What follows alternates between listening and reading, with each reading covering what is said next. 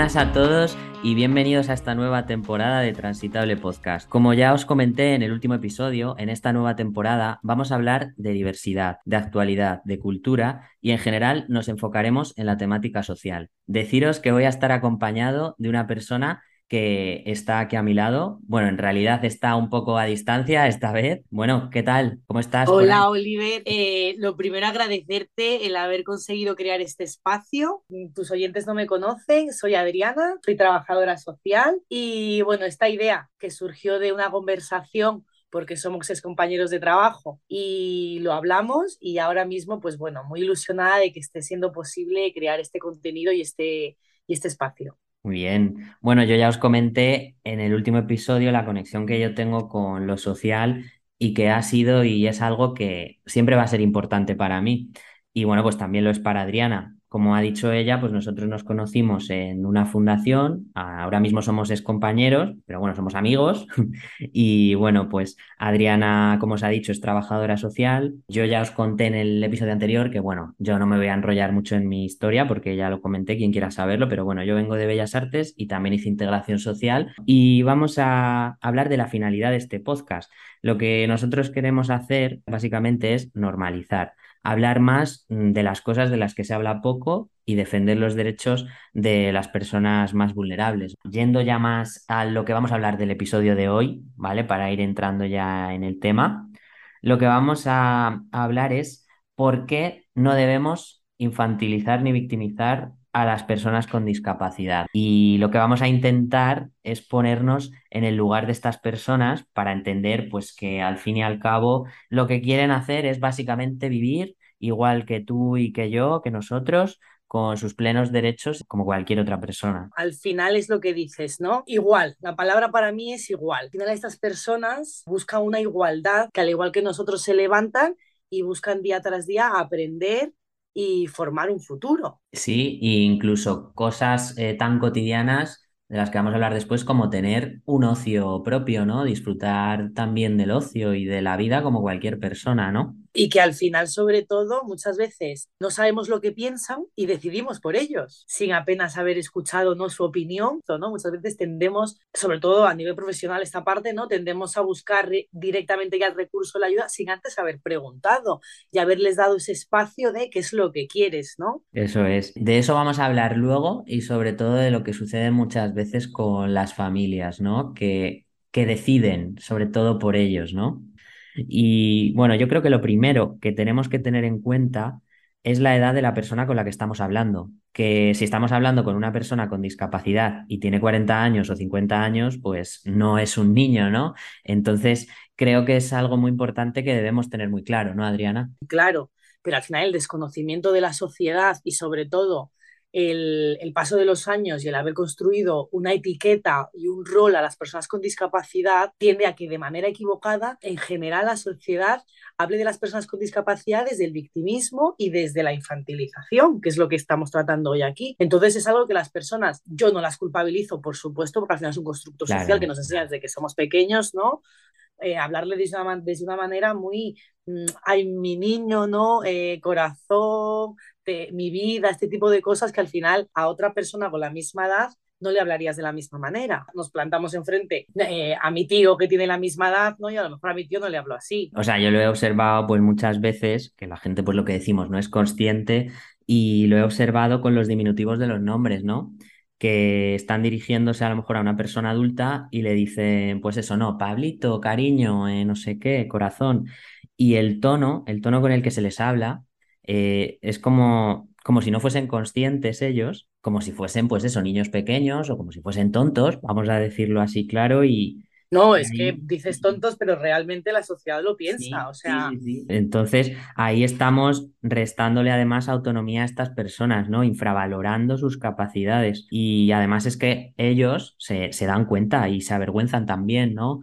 Eh, realmente, pues no les hacemos ningún favor haciendo eso. ¿No? Porque lo que estamos haciendo es contraproducente, ¿no? Muchas veces eh, pedimos ciertas cosas de estas personas, ¿no? Sobre todo la autonomía, pero luego el mensaje que yo les, les lanzo desde, puede ser a nivel eh, profesional o familiar, que le lanzo es, mm, ahí no puedes, ahí te ayudo, ahí no sé qué.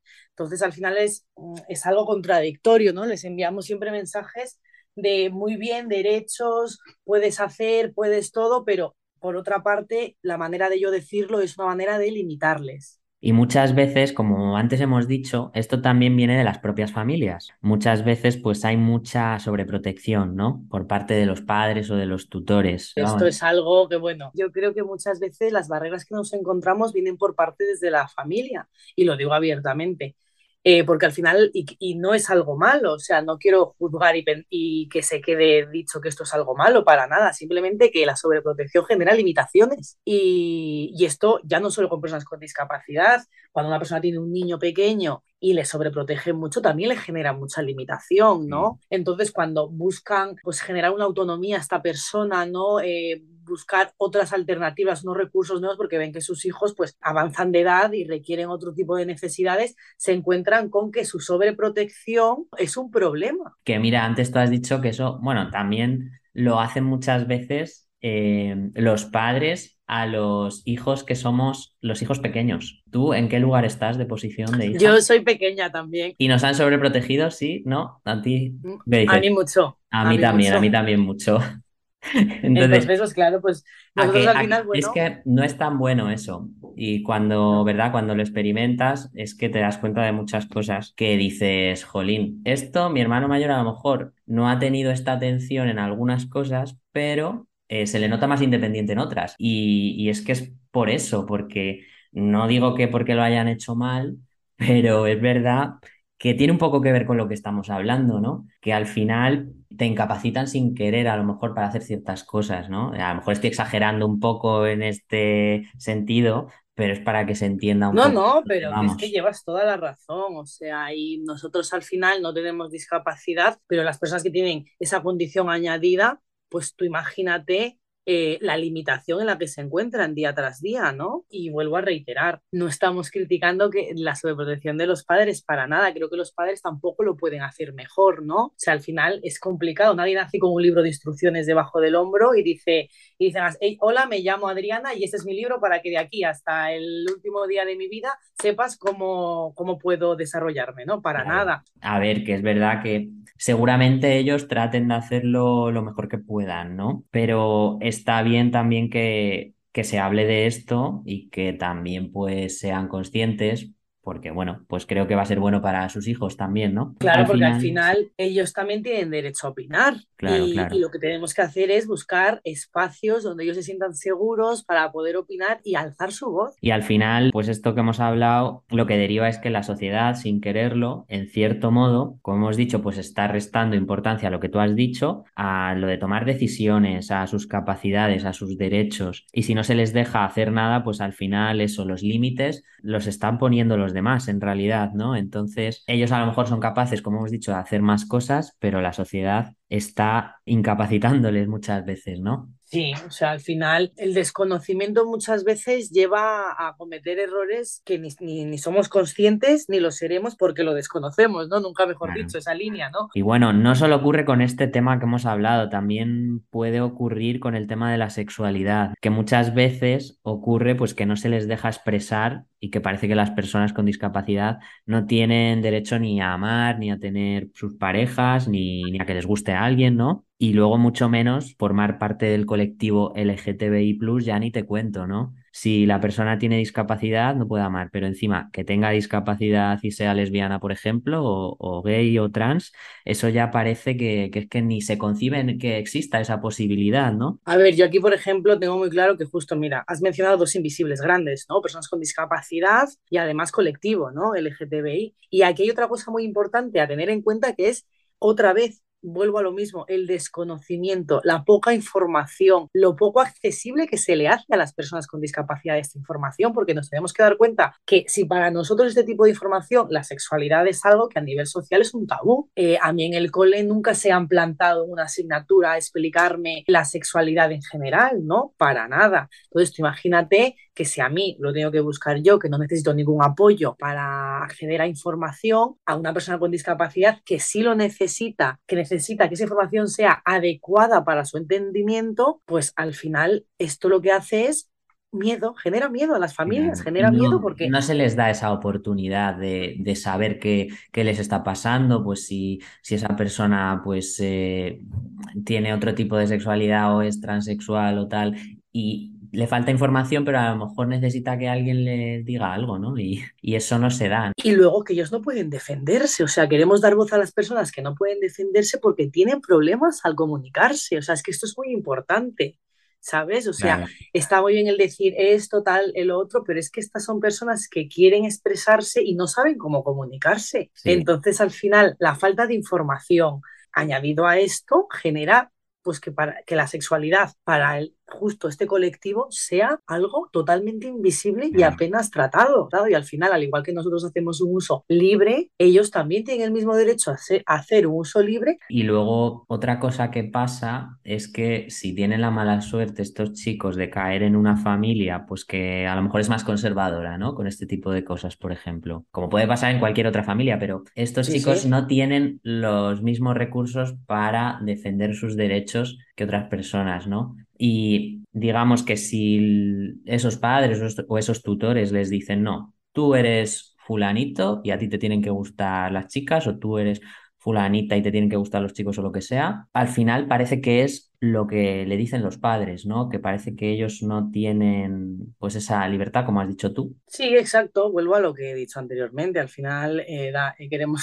que las, que las personas con discapacidad hablen y no saben cómo comunicarse. Entonces, al final cuando y entramos que no les también... dejan también. Yo creo. Exacto. O sea, al final si encima ya añadimos el factor tipo familia, ¿no? Vamos a llamar tipo familia por no encasillar, pues imagínate. O sea, al final yo siempre lo traslado, a mí cuando yo hago sesiones con familias me gusta trasladarlo a la normalidad, a quitar la etiqueta de discapacidad, ¿no? Y pensar que nos podría pasar a nosotros, ¿no? Yo siempre me pongo de ejemplo, me encanta ponerme de ejemplo y es como si me pasara a mí, que mi familia no concibiera la, en este caso, en este ejemplo que estás dando, ¿no? Que no, no concibiera que yo tuviera una orientación sexual de manera no conservadora, entre comillas, pongo lo de conservadora, y pues qué pasaría, ¿no? Que yo tendría dentro una frustración, tendría muchos problemas a nivel eh, emocionales dentro de mí, ¿no? Esto mismo que me pasa a mí, ¿vale? Puede pasar a una persona con discapacidad, ¿no? Sí. O sea, es, es lo mismo. O sea, es, es, que somos iguales, ¿no? No tenemos, sí. eh, podemos tener diferencias porque todos somos diferentes, pero es que nos sentimos lo mismo, ¿no? Al, al vivir este tipo de situación. Pero es que muchas veces parece que no se concibe que una persona pueda tener como dos condiciones, ¿no? Es decir, que si tienes discapacidad parece que ya no puedes tener pues una condición sexual diferente o no puedes tener otra serie de cosas, de variables, ¿no? De persona que puede tener cualquier persona.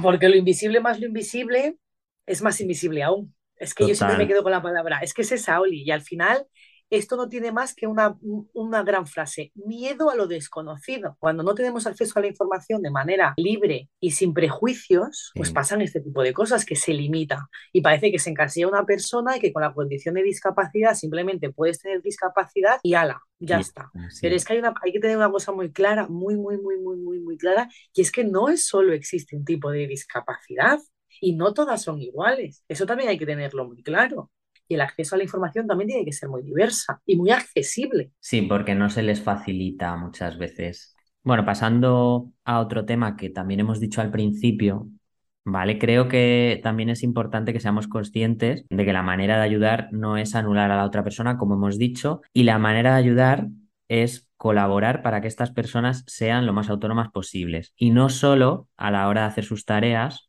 sino a la hora de elegir su ocio que lo hemos dicho antes, como decía, sus amigos, sus inquietudes, porque al final eso también forma parte de las decisiones de la propia persona, ¿no? Decidir qué hacer en tu tiempo libre, tus amigos, o sea, creo que es una cosa muy importante que todos necesitamos, ¿no? Es deber de la sociedad esto, ya no me pongo desde Adriana trabajadora social, sino que al final la sociedad debe garantizar que el cumplimiento de sus derechos, como de los derechos en general, pero ya hablando específicamente de este colectivo que estamos hablando hoy, debe garantizar el cumplimiento de sus derechos y de sus obligaciones. Entonces, al final, aquí, en esta frase tan grande que acabo de decir, viene el, el dejar que decidan su ocio, el dejar que decidan sus amistades, el dejar que decidan la manera que quieren de amar, el dejar que decidan eh, la manera de cómo se quieren vestir, ¿no? Pero nunca limitando ni nunca incapacitando a que lo puedan hacer. Yo cuando no entiendo algo pregunto, no corto de una y fin, para nada. Entonces creo que eso es al final, ¿no?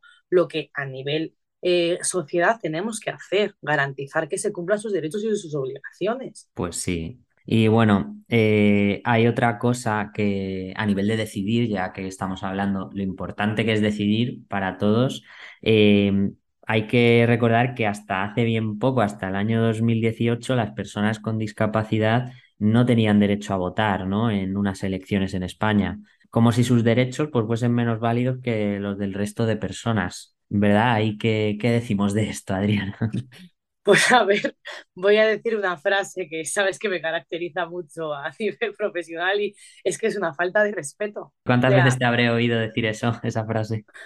porque realmente yo escucho esto y a mí me parece una falta de respeto, ¿no? Porque al final hablamos de la igualdad de oportunidades, eh, vendemos mucho, sobre todo aquí me meto un poco en terreno pantanoso, ¿no? Pero al final campaña política, igualdad de oportunidades y luego nos, nos encontramos con una realidad que, desde, que solo desde, desde 2018 estas personas pueden votar, ¿no? ¿Dónde está? ¿Dónde está todo esto, no? Entonces, al final, yo considero que debemos intentar apoyar causas. Aquí lanzo yo un poco una, una voz ¿no? a quien nos esté eh, escuchando, que tenemos que intentar apoyar causas que ofrezcan igualdad de oportunidades y visibilicen cómo hacer posible llegar a la igualdad de oportunidades, ¿no? Porque no me vale que de repente en 2018 ya lo hayan eh, hecho oficial, pero ¿qué pasa de 2018 atrás? ¿Cuánto se ha tenido que luchar? ¿Qué ha pasado anteriormente? Etcétera, etcétera. Es que parece que nos olvidamos, ¿no? Y, y para nada, hay que tener en cuenta que para conseguir una cosa hay mucho trabajo detrás. Y luego yo voy a decir que es verdad que aunque se ha conseguido ese derecho, todavía hay gente que siempre va a querer cuestionarlo todo, ¿no? Y,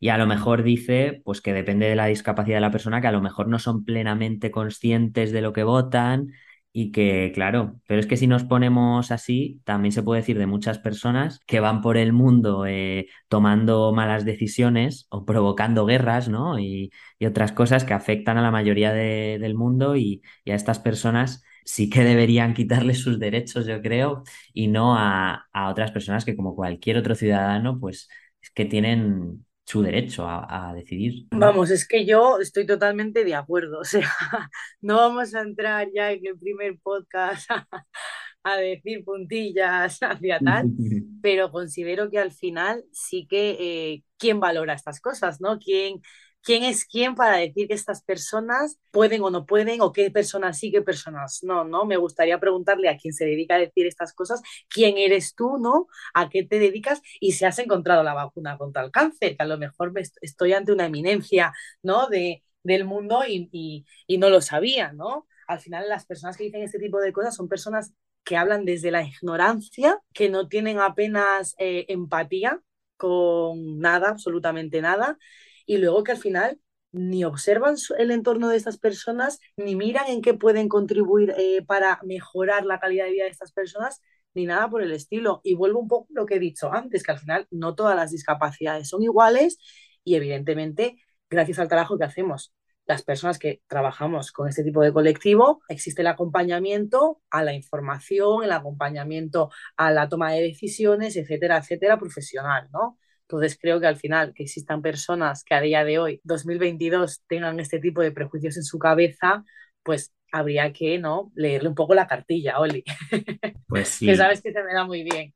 Pero es verdad que, bueno, tenemos muchas cosas todavía que no parecen de este siglo y bueno, ya hablaremos en, en los episodios próximos, que hay, hay muchas cosas, desgraciadamente, de las que podemos hablar. Y que son poco visibles, que poco Sí. se hablan, que es a mí lo que más rabia me da, ¿no? Que al final este tipo de cosas se quedan en el conocer dos cositas eh, que han salido en la tele o tal, ahora redes sociales también, y ya está, y para nada. O sea, existe una realidad en la sociedad muy grande de las personas que invisibilizamos de manera inconsciente también muchas veces y al final, bueno, hay mucho de qué hablar, hay mucho, mucho, mucho que dar voz y sobre todo, bueno, desde una, desde una posición, ¿no? empática, creo, y sobre todo que sea favorable para el buen desarrollo de la sociedad.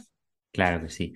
Y bueno, eh, yo creo que al final lo que nosotros vamos a tratar de hacer, porque a ver, no podemos cambiar el mundo de la noche a la mañana, no es tan fácil, pero bueno, es que yo creo que hay gente que a lo mejor hace las cosas de manera inconsciente, pero que es gente buena, ¿vale? De verdad, y que a lo mejor si se les da unos tips, pues a lo mejor sí que sirve para que actúen mejor con esas personas, ¿no? Para que todos podamos hacer un mundo mejor, ¿vale? Sí. Porque yo creo en que hay buena gente y que se puede hacer mucho, ¿vale? Por supuesto, Entonces, yo también. para cerrar, vamos a resumir una serie de tips para que tengamos en cuenta a la hora de tratar con personas adultas con discapacidad.